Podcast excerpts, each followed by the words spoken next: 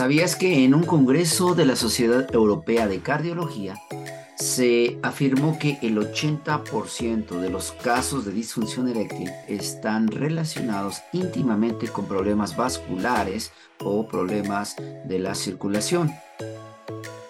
Quédate hasta el final porque vamos a hablar sobre este gran tema de la disfunción eréctil y las recomendaciones para mejorarla.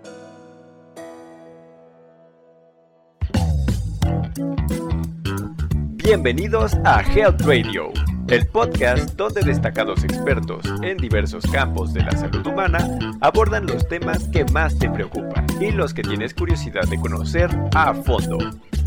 Health Radio, el podcast de la salud.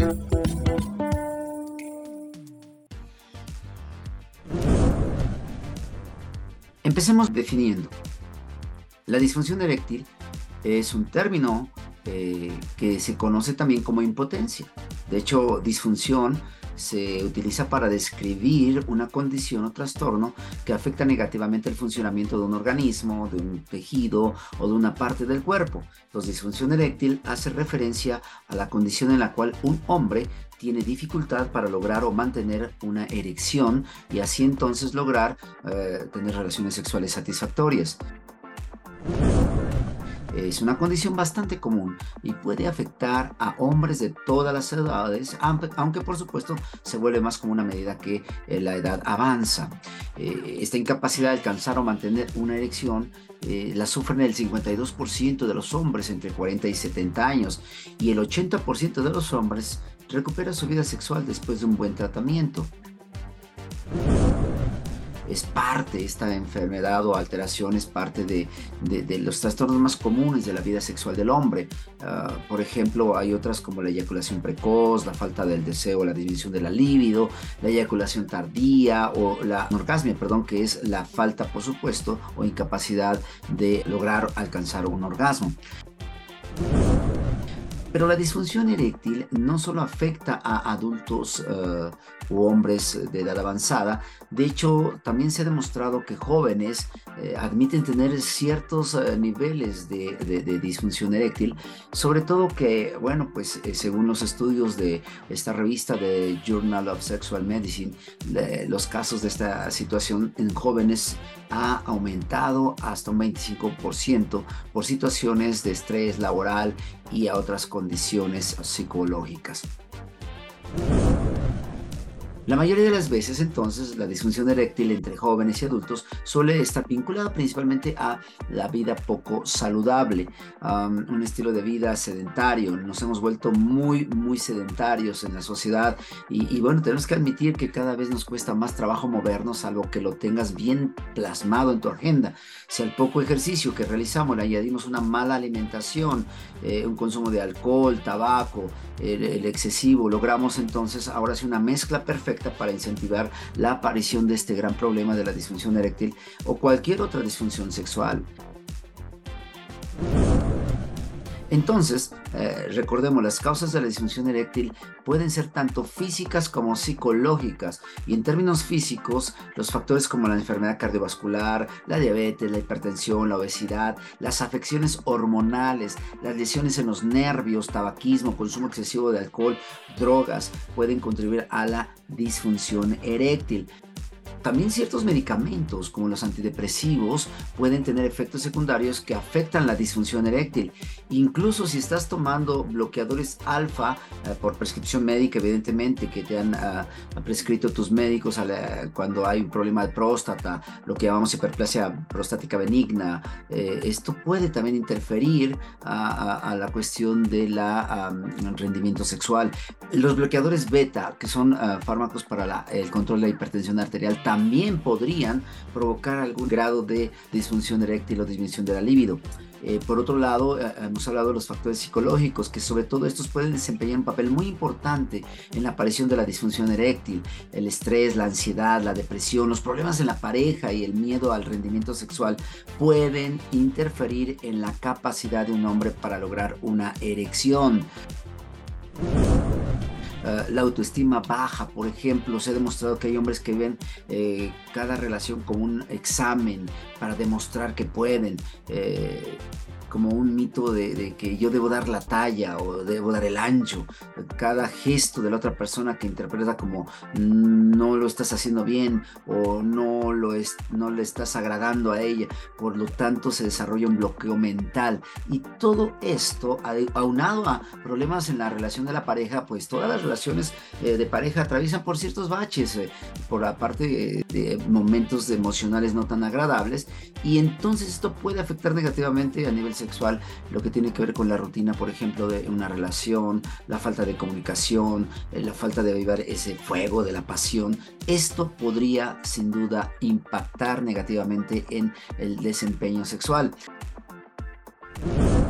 Por eso el diagnóstico de la disfunción eréctil se basa de una manera integral, no solamente en una evaluación médica eh, específicamente hablando de la cuestión de historia clínica desde el punto de vista fisiológico, sino dijimos también desde el punto de vista psicológico. Eh, tu médico puede realizar preguntas sobre síntomas, salud general, sobre medicamentos que estás tomando y antecedentes médicos, pero también puede realizar pruebas físicas y análisis de sangre, aunado a situaciones, dijimos, de relación de pareja y entorno de tu... Uh, estilo de vida.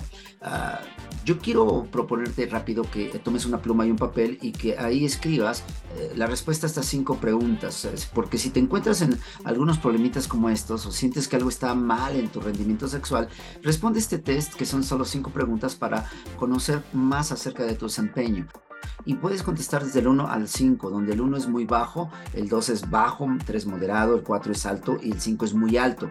Digamos, es una escala de, de menos a más, del 1 al 5. Entonces, la primera pregunta es, ¿cómo calificas tu confianza en poder obtener y mantener una erección? Si tú pones eh, que tu confianza es muy alta, pon el 5. Si, tienes mucha inseguridad en esto, ponle una condición baja de 1 o 2 eh, en cuanto a calificar tu confianza para mantener, obtener una erección. Número 2. Cuando tienes erecciones mediante estimulación sexual, ¿con qué frecuencia tus erecciones han tenido la firmeza suficiente para lograr la penetración o el coito? Entonces, ya igual, del 1 al 5, si es muy baja, pues pone 1 o 2, y si es media, 3 o 4, hasta muy alta, 5. La número 3, la pregunta número 3, durante las relaciones sexuales, ¿con qué frecuencia has podido mantener la erección durante eh, o después de haber penetrado tu pareja? Nuevamente del 1 al 5 tienes ahí la respuesta. Pregunta 4. Durante las relaciones sexuales, ¿qué tan difícil te ha sido mantener la erección hasta el final del acto sexual? Entonces, igual, si te ha sido muy difícil, quiere decir que es muy bajo, entonces el 1. Si te ha sido nada difícil, quiere decir que tienes un desempeño muy bueno, entonces pon el 5. Y finalmente la pregunta número 5 es, ¿cuándo has intentado tener relaciones sexuales? ¿Con qué frecuencia has sido o han sido satisfactorias para ti? Igual, si, si tienes muy bajo nivel de satisfacción, pues pone 1, 2, moderado 3, 4 y muy alto 5. Ahora entonces son cinco preguntas, súmalas y te digo rapidísimo cuánto obtuviste. Si tuviste en un porcentaje arriba de 22 o hasta 25, pues no tienes ningún problema de disfunción eréctil. Pero si tienes entre 17 y 21, tienes una disfunción leve. Si tienes entre 12 y 16, tienes una moderada. Y si tienes menos de 8, Ah, podrías tener ya una disfunción ya más establecida. Incluso si tienes 5 a 7, pues ya es la cosa puede estar un poco más grave. Así que entonces procedamos rápido a describir lo que es el tratamiento de la disfunción eréctil que puede variar dependiendo de las causas subyacentes, eh, la etiología y las necesidades de cada paciente. Entonces, algunas opciones de tratamiento que te voy a, poner aquí como, como sobre, sobre la mesa para que tengas una idea más amplia de esto, trata de hacer cambios a tu estilo de vida. Eh, por ejemplo, llevar una alimentación más saludable, incluyendo más verduras, alimentos naturales, menos grasas, carbohidratos. Por supuesto, ejercicio regularmente, deja de fumar, reduce el consumo del alcohol. También puede el médico recetarte algunos fármacos orales como inhibidores de la fosfodiesterasa tipo 5. Eh, tú conoces el sildenafil, la pastita azul o otros Cialis, Levitra, que algunos de verdad tienen muy buena eh, funcionalidad o un buen respuesta respuesta, te ayudan a aumentar el flujo sanguíneo de las arterias que nutren al pene, que en un momento dado van a darle esa firmeza, porque finalmente la erección se basa en eso, en flujo sanguíneo abundante hacia tu órgano sexual. Otras opciones de tratamiento incluyen terapias de reemplazo de testosterona, terapias de inyección, dispositivos de vacío e incluso cirugías en casos muy graves. Pues es importante tener en cuenta que la disfunción eréctil puede tener un impacto significativo en la calidad de vida y en las relaciones personales. Por lo tanto, es recomendable buscar atención médica si ah, saliste bajo en tu test o si simplemente experimentas problemas y no te sientes cómodo. Un médico especialista en la salud sexual o un urólogo o un especialista eh, en esta área de la circulación puede brindarte un diagnóstico adecuado y un plan de tratamiento individualizado. Aquí lo más importante, de primera instancia y en tanto decides ir al médico, empieza a implementar cambios en tu estilo de vida. Por favor, deja de fumar. Esto daña tanto tu sistema cardiovascular y por supuesto la circulación a, ese nivel del pene. Limita o deja de tomar alcohol todo con exceso es muy dañino. También las drogas ilegales, cualquiera que tú me digas, por favor aumenta tu nivel de actividad física, mantén un peso saludable y controla tus niveles de glucosa, colesterol y triglicéridos. Mira, incluso hablar con tu médico o con alguien de confianza, experto en esta área, sobre la posibilidad de, pedir apoyo a un consejero, a un psicólogo, a un terapeuta, eh, sobre todo si identificas que hay, más allá de un problema biológico, hay un problema psicológico, emocional, que está este, contribuyendo a la disfunción eréctil, siempre será muy bueno, porque eh, de verdad, cosas como eh, qué tanto tus relaciones sexuales han sido renovadas o, dicen por ahí son, son algo monótono, pues la mayoría de veces, de verdad, esto podría ser simplemente eh, la respuesta a tu, a tu necesidad, fomentar un romance, erotismo. Eh, relaciones eh, sexuales eh, apasionadas, sin reloj, con tiempo específico.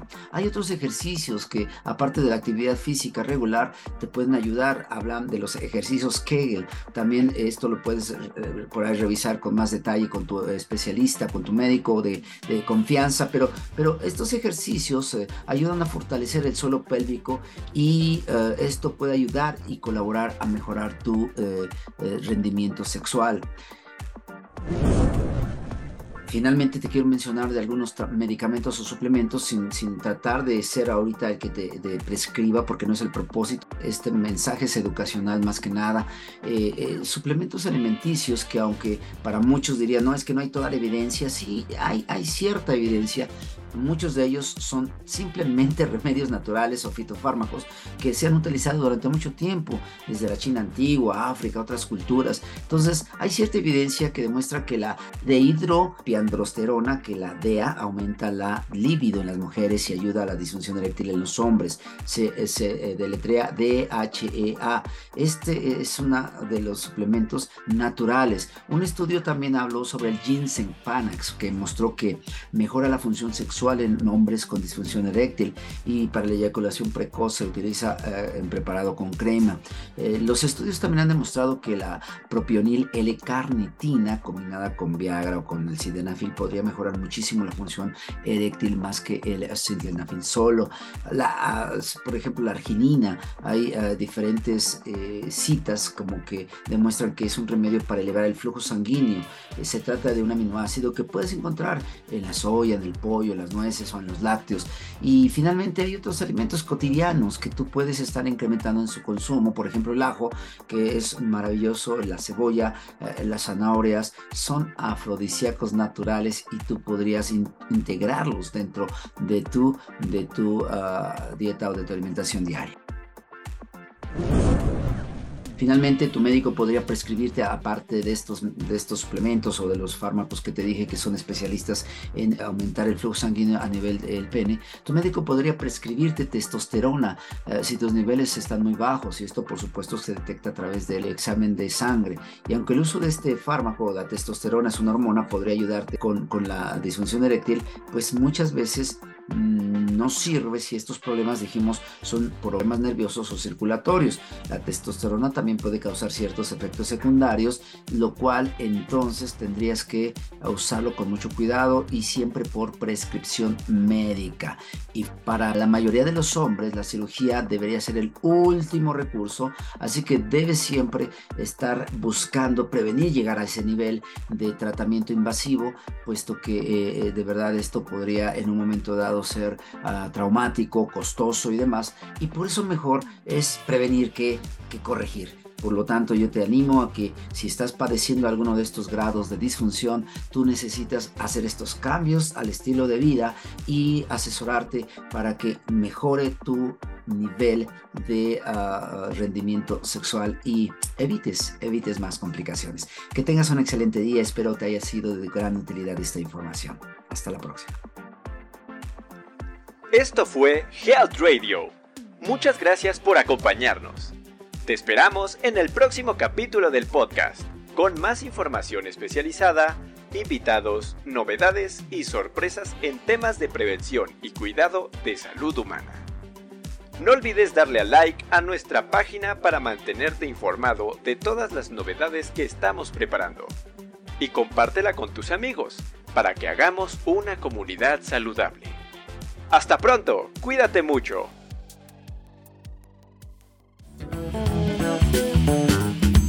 Health Radio, el podcast de la salud.